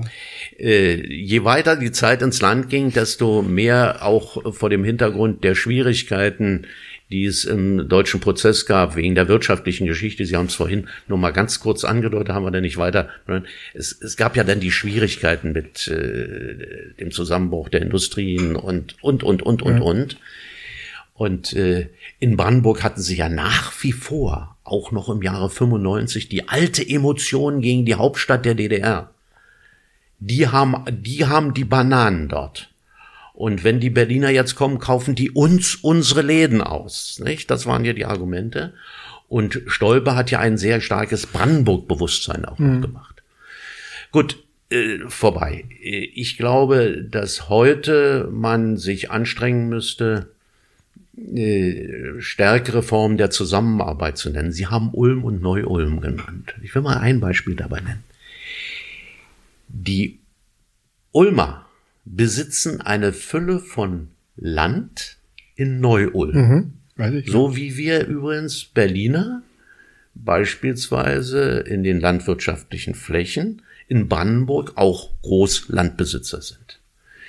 Die Ulmer und die Neu-Ulmer haben sich verständigt bei Wirtschaftsansiedlung, dass es dort Steueraufteilungen gibt. Genau. Das heißt, dass wenn das in Neu-Ulm angesiedelt wird, was ja die größere Fläche ist, dass dann die Ulmer nicht leer ausgehen. ausgehen. Sowas ist alles in Berlin in den letzten zehn Jahren, 20 Jahren überhaupt nicht behandelt worden. Mhm. Und äh, ich will mal öffentlichen Personennahverkehr, Schulsystem und sonst was alles nehmen. Es gibt eine Reihe von Formen, wo Zusammenarbeit versucht wird, auch läuft. Aber es gibt ja so einzelne Beispiele, da können Sie ja nur den Kopf schütteln, dass beim Flughafen äh, die Taxifahrer äh, aus, aus Berlin äh, da nicht ansammeln können und wenn, dann müssen sie frei wieder zurückfahren und, und, und, und. Ja. Das ist doch alles, also meiner Ansicht nach übrigens Versäumnisse hätte man intensiv ja. machen müssen. Und es gibt ja auch ein paar Zwangsgründe, die man als Berliner gegenüber einer, einem Kreis in Brandenburg äh, anwenden könnte. Brandenburg. Ähm, ja, Du siehst, Wolfgang, 15 Jahre regierender Bürgermeister. Man könnte im Grunde aus so einer Podcaststunde den ganzen Podcast-Tag mit Herrn Diebken machen. Müssten wir eigentlich. 24 Stunden. So richtig äh, volles Programm, weil er, er kann unheimlich viel erzählen. Was mich jetzt noch interessiert, sind so, also nicht die Wiedervereinigung, aber was waren für Sie in Ihrer Amtszeit? Lassen wir mal die Wiedervereinigung außen vor. Was waren für Sie so die zwei bewegendsten und interessantesten Moment, wo sie gesagt haben, wow, super, ich bin der Regierende hier und äh, also äh, glückliche äh, Augenblicke waren der erste Beschluss über die Hauptstadt im Jahre 1991. Ich habe schon gesprochen vom Abzug der, der Russen mhm. hier dabei ja. im Einzelnen. Äh, es gab äh, sehr bewegende Eindrücke, beispielsweise das Orchester der Kräne. Äh, ich sehe ihrem Gesichtsausdruck an, dass sie das ihnen nichts sagt. Barenbäum ich, ich, ich guck die ganze Zeit gleich. Barenbäum hat Barren, ja, okay. Die Grundsteinlegung für eine Fülle von wichtigen Baumaßnahmen, da standen die großen Kräne dabei, mit dirigiert und die Kräne wippten mit Ach, und stimmt, er ja. spielte dabei. Ja, stimmt, ja, ja. Das war ein Stückchen von Symbolik, die wirklich ja. dabei dabei wirklich äh, ja. toll war. Ja. Ansonsten äh, waren äh, bei der 750-Jahr-Feier gab es natürlich äh, das eine oder andere, aber ich will mal deutlich sagen, die, die 90er Jahre, also die zehn Jahre dort, da waren, war faszinierend, weil man eine Reihe von Grundentscheidungen treffen konnte. Aber da wurde dann immer mehr die Mühen des Tales draus. Sehr, sehr schwierig. Deswegen fällt es mir schwer, etwas so herauszustellen. Hm. Ja, ich sage, das war das Entscheidende. Ja, so es war eine spannende Zeit. Ja. Ich möchte es nicht wissen. Und ich behaupte sogar, äh, für mich selbst ist es nicht nur Trost, dass man dort gestalten konnte, wenn ich darauf hinweise, dass man nun gerade am 9. November nicht dabei war. So, und jetzt ist Ihr letzter Arbeitstag als Regierender. Ihr Fahrer fährt Sie nach Hause. Sie nehmen ihre Aktentasche, das Polizeihäuschen vor der Haustür ist ich abgebaut. Weiß noch nicht, ich weiß noch nicht, ob ich äh, doch den öffentlichen Personennahverkehr benutze. Okay, ja, also Sie Ach, hatten die S-Bahn ist ganz genau, spannend. Genau, Sie hatten jetzt Ihren letzten Arbeitstag als Regierender. Ja, Zusammenlegung, übrigens die S-Bahn äh, Ostzuständigkeit ja. damals, haben wir dann übernommen im Westteil der Stadt den Teil. Und später war eine große Schwierigkeit, äh, äh, das dann auch nochmal juristisch richtig hinzukriegen für die ganze Stadt. Also ich muss jetzt nochmal auf eine Frage zurück. Sie waren letzter Arbeitstag, Ihr Fahrer fährt Sie nach Hause. Ähm, ja. Sie nehmen Ihre Aktentasche aus dem Auto, Büro ist geräumt und jetzt sind Sie zu Hause und der erste Tag danach, Sie wachen morgens auf, der Terminkalender ist nicht mehr voll. So, Sie haben ja schon eingangs in unserer Begrüßung, was macht dann ein ehemaliger regierender Bürgermeister, wenn er nicht mehr im Amt ist? Ähm, Sie haben gesagt, Sie haben so ein paar Aktivitäten. Aber wie, wie war Ihr erster Tag als Nicht-Regierender? Vielleicht war der Terminkalender immer noch voll. Also damals war es, äh, hing es natürlich damit zusammen, dass ich noch Landesvorsitzender der CDU Ach so, war. stimmt, Da hatte waren- ich, ja, ja, ja, äh, ja, okay. äh, eine, eine Fülle von Ja. Dingen zu tun. Heute gebe ich übrigens allen den Rat, wenn sie äh, aus dem Amt ausscheiden, dass sie für wenigstens zwei Jahre ins Ausland gehen. Okay, ja. Einfach deswegen, weil man nicht äh, verfolgen sollte, was die Nachfolger an richtigen und falschen, im Wesentlichen am falschen, dabei im Einzelnen betreiben, dass man nicht in die Situation kommt, man weiß immer noch alles besser, äh, das behält man lange davor. Also äh, das ist, glaube ich, Okay. einer, einer der wichtigen Geschichten. Ansonsten wollen Sie ja wissen, was ich so Ja. im Augenblick äh, Ja, treibe. Da will ich mal ein bisschen Reklame Ja, treiben gerne. Drei Funktionen will ich nur nennen. Ich bin äh, Vorsitzender des Trägervereins des Käthe-Kollwitz-Museums. Das Käthe-Kollwitz-Museum, Kollwitz brauche ich, glaube ich, hier nicht Nein, zu ja. beschreiben. Alte Berliner Künstlerin muss in Berlin besonders äh, auch beachtet werden, Ja. mit Berlin verankert, mit den sozialen Problemen in besonderer Weise verbunden. Gibt doch überall eine ziehen Käthe-Kollwitz-Straße, ne? Wir ziehen demnächst um von der Fasanenstraße in das, in einen Teil des Schlosses Charlottenburg. Oh, Das wird im Jahr 22 folgen. Und diese Gelegenheit benutze ich äh, ganz brutal, um erstens aufzufordern, geht mal in das Käthe-Kollwitz-Museum in der Fasanenstraße. Und zweitens, wir brauchen ordentlich Spenden, äh, damit wir den Umzug und die ganzen Baumaßnahmen, insbesondere die Klimatisierung und ähnliches, Finanzieren. können. Käthe Kollwitz. Vielleicht könnten wir eine Zwei. Webseite äh, spenden von der Next Gen Media. Ja. Vielleicht. Ja, ja, so. gut. Da könnt ihr euch nachher drüber unterhalten. Ja, gut. Und wir rufen auf, alle Hörerinnen und Hörer. Geht ähm, hin. Wir haben, geht hin übrigens, und vor allem wir haben übrigens im November ein, eine neue Ausstellung. Äh, Hände. Hände. Äh, also Käthe Kollwitz Ja. hat ja eine Reihe von auch Skulpturen, Skulpturen, und ja. Gemacht.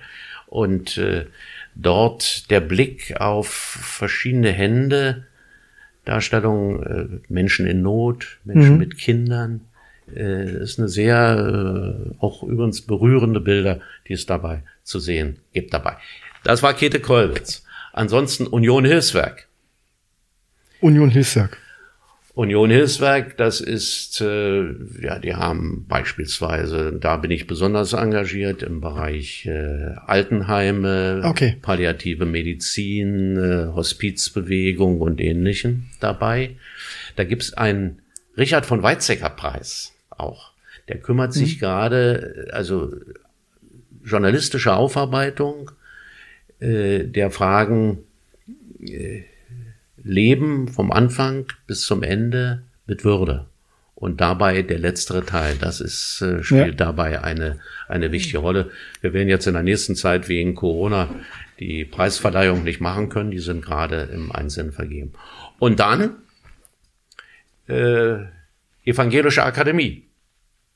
Das habe ich mal gelesen, ja. Äh, Evangelische Akademie, die hat hier ihren Sitz am Gendarmenmarkt Markt. und äh, dort die Frage der Auseinandersetzung äh, mit, also ich vereinfache es so, äh, mit Religiosität, die Hybris der Menschen ein wenig einzugrenzen durch Religiosität und die Auseinandersetzung mit dem, wem man gegenüber Verantwortung hat. Hm. So, das sind mal drei Themen, Drei. die ich hier. Naja, also Also wird nicht langweilig. Aber sind sind Sie auch so ein, so ein, so ein unruhiger Geist, sag ich mal so? Also können Sie auch mal in der Freizeit einfach mal zu Hause sitzen, Kaffee trinken, Buch lesen?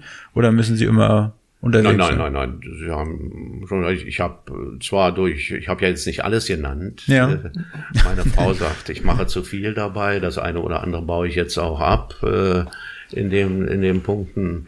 Aber nein, das äh, mache ich schon. Also nur von einem bin ich fest überzeugt, äh, auch altersspezifisch, wenn man da nichts mehr macht und nicht, sich nicht, nicht hinreichend auch äh, mit bestimmten Herausforderungen beschäftigt, wird man noch schneller älter. Und das muss ja nicht sein. Nö, wer, wer rastet, der rostet, ne? Sagt man ja so schön. Aber Ja, wie, wie, wie würden Sie denn den Ebert Diebken so jetzt mit 30 Jahren mehr auf dem Buckel und 30 Jahre zuvor, also würden, also gibt's da Unterschiede? Also der eine hat vielleicht mal zu einem Thema sich schneller aus dem Fenster gelehnt als jetzt oder ähm ist eine ganz schwierige Frage. Äh, besonders, ich behaupte mal, besonders aufgeregt habe ich äh, nie auf bestimmte Dinge reagiert, obwohl man in den Druck geriet. Mhm. Man hat ja auch, äh, wenn ich mal zurückblicke auf die politische Arbeit, mhm. kommt man ja zu dem Ergebnis, manche Dinge, die äh, ein halbes Jahr die ganze Stadt aufgeregt beschäftigten, waren so ein Peanut, so unwichtig, dass man sie vergessen kann. Und ich habe sie auch inzwischen vergessen dabei im Einzelnen. Auch die ganzen Koalitionskrisen und so etwas, was es dabei im Einzelnen gab. Aber ich glaube in der Tat, dass ich etwas gelassener geworden bin obwohl meine Tochter behauptet, ich würde wieder etwas äh, äh, stringenter reagieren als äh, früher. Aber ich kenne sie eigentlich immer nur auch als sehr ruhigen und besonnenen Politiker auch. Also ähm, ich habe sie, ähm, wir haben uns ja am Auto auf der Herfahrt ein bisschen unterhalten. Ähm, ich habe sie ja schon als junger Student mal interviewen dürfen. Ich habe sie nie. Wissen Sie es noch? Nee, das kann er, der so viele. Da habe ich noch, da, drei da, ich hab der ganzen ja, Zeit. Da ich habe noch abgewöhnt zu überhaupt. nee, genau, nein, nein, nein, da sah ich noch ganz anders aus. Nein, nein, Damals äh, hatten Sie auch schon einen schnittigen Haar. Genau, nein, nein, da hatte ich eine andere Frisur. Ähm, ähm, das ist auch schon 30 Jahre her. Nein, aber ich habe sie nie, ich habe sie nie laut erlebt oder aggressiv oder oder äh, äh, aufbrausend. Ja, kennt man ja, Eberhard also nicht. Kaum. Ja? Außerdem gefährlich werde ich erst, wenn ich ganz ruhig werde. Okay. Ähm, aber äh, ein, ein, ein Stückchen. Also mein mein Motto ist ja Maß und Mitte. Die ganzen Aufgeregtheiten heute, äh, vieles man ja, kann man ja äh, als Hysterie auch bezeichnen das mal ein Stückchen in Maß und Mitte zu bringen. Nicht nur auf einen Punkt einer bestimmten Maßnahme, die man für wichtig hält, zu gucken, sondern auch links und rechts und die Folgen anzugucken. Äh, bis hin äh, zu dem Punkt, äh, das ist vielleicht das, was ich von meinem juristischen, meiner juristischen Ausbildung vor allen Dingen übrig habe. Grundsatz der Verhältnismäßigkeit. Also, ich empfehle ja allen Stiftungen von politischen Parteien, dass sie Seminare über Grundsätze der Verhält über den Grundsatz der Verhältnismäßigkeit für ihre Amtsträger mal einführt. Mhm. Dann würden wir auch in dieser Corona-Zeit äh, mehr Glaubwürdigkeit äh, gegenüber den Menschen haben. Ja. Und jetzt, bevor Wolfgang wieder seine, seine wirklich wichtige Abschlussfrage stellt, ähm, darf ich ihn ähm, Sind wir denn schon zum Ende? Ja, ja, wir sind schon, wir sind schon. Ja, also eine schon, Frage muss ich noch stellen. noch eine Frage, hau, ja. hau, raus. Also mich würde mal interessieren, wie so ein, äh, wie so ein Ex-Bürgermeister von Berlin jetzt, jetzt lebt. Also mich würde das mal interessieren, wo, wo wohnen Sie jetzt? Ist, darf man das, äh, nicht, nicht die Straße und die Hausnummer, aber so wie lebt ich, man? Ich weiß sie, ich habe ihn abgeholt. Also wie sieht so ein Tag aus schon? Also, wie leben Ja, das hat, glaube ich, meiner gar nichts mit Bürgermeister oder sonst was zu tun. Ich gehöre zu denjenigen, die der Auffassung sind, äh, in einem bestimmten Lebensabschnitt sollte man in die Stadt ziehen. Mhm. In ein Kiez ziehen. Damit man eine Wanderung, eine, eine Wanderung machen kann. Äh, Reinwanderung. Mal da rein, mal da raus, mal da rein, mal da raus, dass man den Laden vor der Nase hat, dass man äh, möglichst auch nicht, das ist bei mir zwar nicht der Fall, äh, nicht stundenlang fahren muss, ehe man zum Arzt kommt oder gar zur Apotheke oder sonst etwas. Also, das heißt, das Leben unmittelbar vor Ort zu haben und damit die notwendige Kommunikation. Ich lebe in einem Berliner Kiez. Mhm kann ruhig sagen, wo? Günzelkiez, ist äh, alter Westberliner Kiez. Mhm. Äh,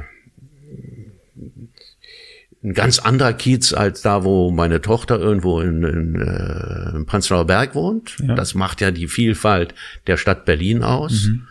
Äh, und äh, ab und zu ziehe ich mich auch zurück äh, in irgendwelche äh, etwas weniger besiedelten Gegenden äh, vom Ferienhaus oder sonst mhm. etwas. Mhm. Aber äh, zurück in dieses, dieses Zentrum halte ich für richtig. Das heißt, alle diejenigen, die sich in einem bestimmten Alter ein Haus kaufen, mhm. müssen beachten, eigentlich, äh, wenn sie beispielsweise 60 sind, müssten sie nach 15 oder 20 Jahren müssen sie sehen, dass sie wieder mehr ins Zentrum hineinkommen. Weil da kein Supermarkt äh, Truck kommt, der, der sie dann ja. versorgt. Ja, ja, Ist, ja, ist ja richtig. Ja. Und ähm, was wollte ich ja noch fragen? Ich überlege. Ja, jetzt hast du gelernt, was du im Alter machen muss, ja, Wolfgang. Ja, er wollte das, wissen, wie. Ja, ja das, ist, das ist wichtig für ihn. Das, das, das, vorher ist man, das, das, das, ah, ist ja das, das ist ja der Ärger eigentlich dabei.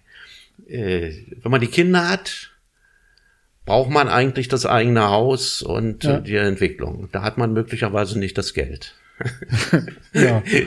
Und wenn man das Geld hat, ja. ist man in einem Lebensabschnitt, äh, wo die Kinder raus sind. Mhm. Und da muss man fragen, ist das Haus nicht eigentlich zu groß? Ja. Und kind da geht man dann wieder zurück in, in, die, in die Innenstadt. Ihre Kinder leben beide in Berlin? Ja. Beide? Ja. Und ähm, das hab ich schon wieder vergessen.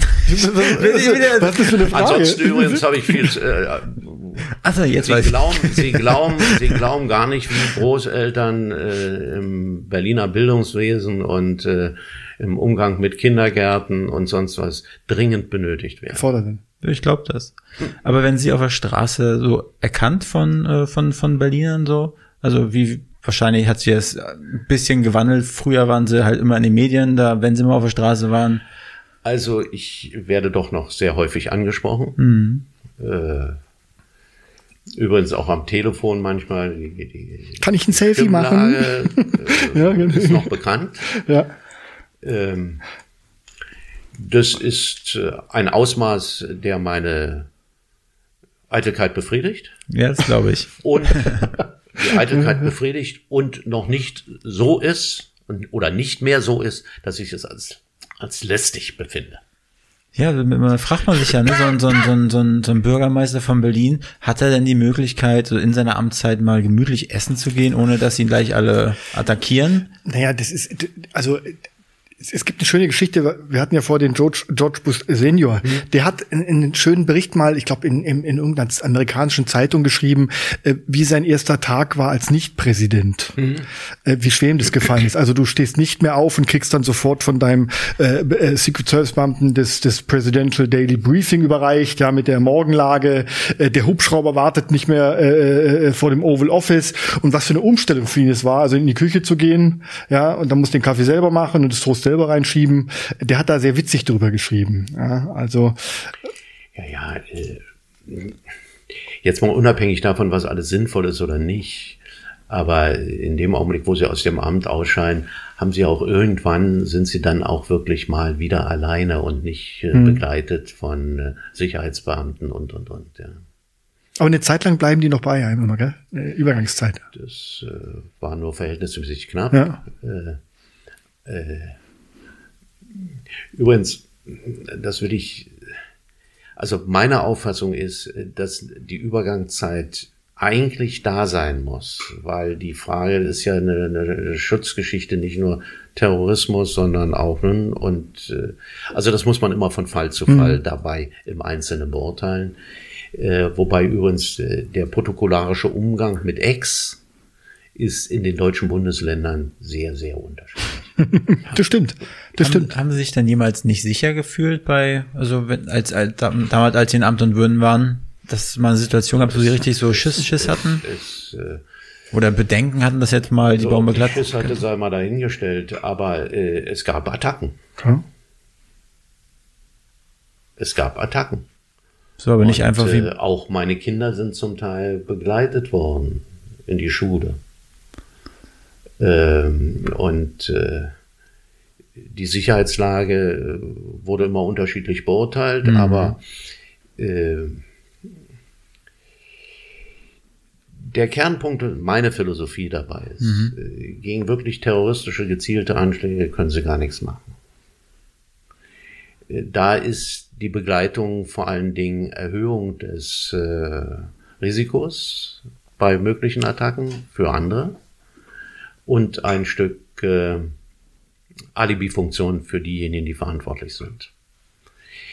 Aber es gibt einen Punkt, äh, sozusagen die äh, diese spontanen Geschichten, also da, wo was passiert ist, in dem Sinne nur den, die, die Attacken gegen äh, Wolfgang Schäuble oder auch Oskar Lafontaine, das waren ja Verrückte dabei.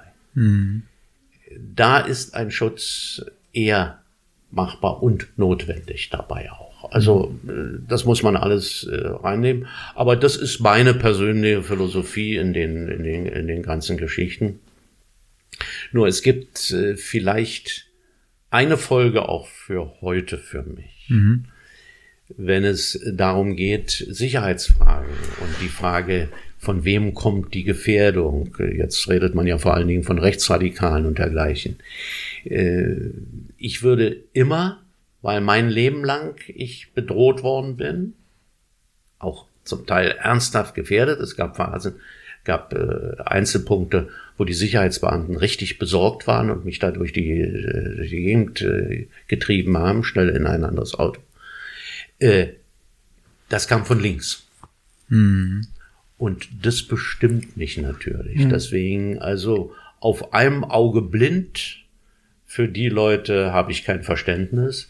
Und äh, ich bin auch sehr schnell, möglicherweise zu schnell, Sie merken selbstkritische, mhm. selbstkritischer Ansatz, wenn es äh, darum geht, äh, diese Sachen einzuordnen und einigen vorzuwerfen, mhm. sie seien auf einzelnen Augen blind.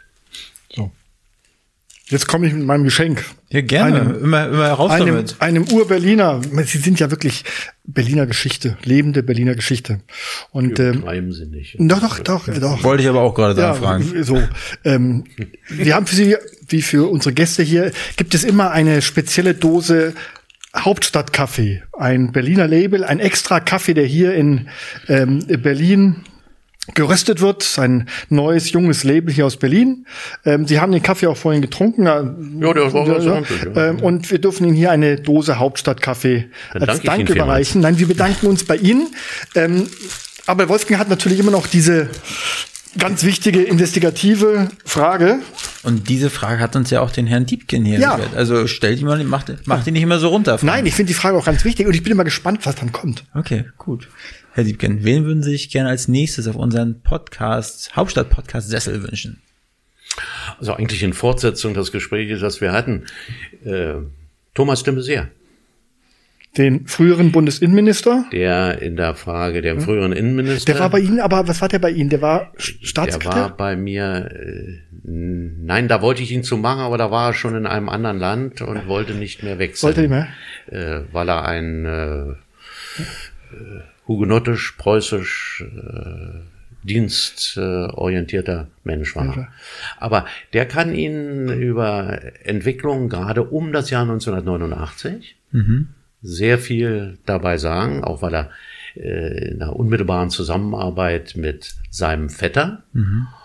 Und äh, wenn Sie bei Ihnen dann sozusagen Erfahrungen mit im Umgang mit Regierung und Öffentlichkeit nachfragen, kann das ganz spannend sein. Er mhm. ist jetzt frei und ist ein sicherlich interessanter und kluger Gesprächspartner. Also da wären wir Ihnen sehr dankbar, wenn Sie uns da vielleicht was vermitteln könnten äh, zu ihm. Denn das wäre natürlich toll, weil dann hätten wir eine richtige Trilogie.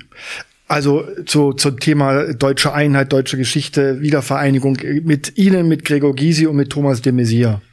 Also das dann haben dann nur exklusiv haben nur wir behauptet. Dann können wir ja einen Kinofilm veröffentlichen. Ja, können wir genau. Ja.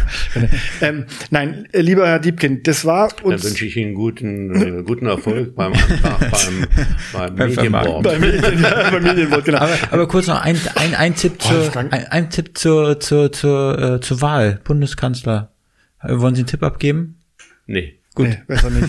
Das ist, auch, das ist wieder ein abendfüllendes Thema. Das machen wir separat. Lieber Diebken, es war uns wirklich eine Riesenfreude und ich muss sagen, das ist, hat so spontan geklappt mit Ihnen.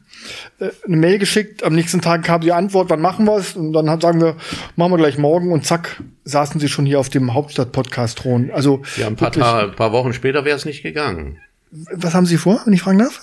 Ähm, ich werde jetzt äh, in mein Ferienhaus in der Lüneburger Heide gehen und äh, äh, in einer Gegend mit einem Inzidenzquote 2. Da können Sie, da können Sie sich völlig Was denn denken? Inzidenzquote, also wegen Corona. Aha. Da kannst du dich dann frei bewegen. Ja. Schön, schön. Fahren Sie da regelmäßig hin oder oder?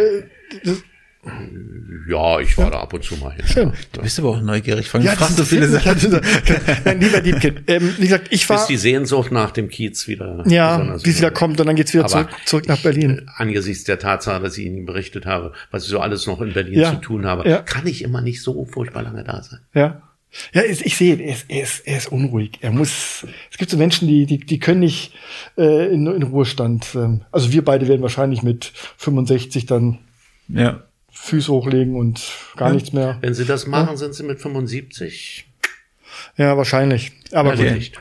Nein, und, Dann installiere ich, ich mir ein Mikrofon am Rollator. Der Diebken hat außerdem, sich auch außerdem, wenn Sie mit 65 sich schon zur Ruhe setzen, beuten Sie die junge Generation aus. Das ja, will ich nicht. Das ist, wollen wir nicht, genau. Sein. Nein, also ich würde mir wünschen, ich würde mich so gut halten wie Sie. Also er hat sich auch optisch überhaupt nicht verändert, muss ich sagen.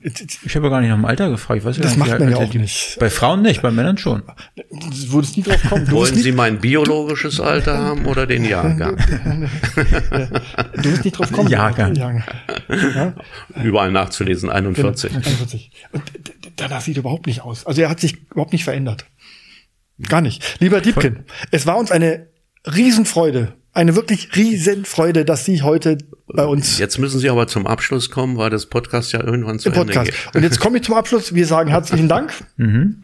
Ich sage auch herzlichen Dank. Es war mir ein Vergnügen. Es war uns ein Vergnügen. Und Dankeschön, Sie bei, wir sehen uns. ersten Podcast. Ja, ja, für den ersten Podcast. Haben, Super. Ja. Lieber Diebken, alles Gute Ihnen. Dankeschön. Dieser Podcast ist ein Produkt der Next Gen Media, deiner Marketingagentur aus Berlin.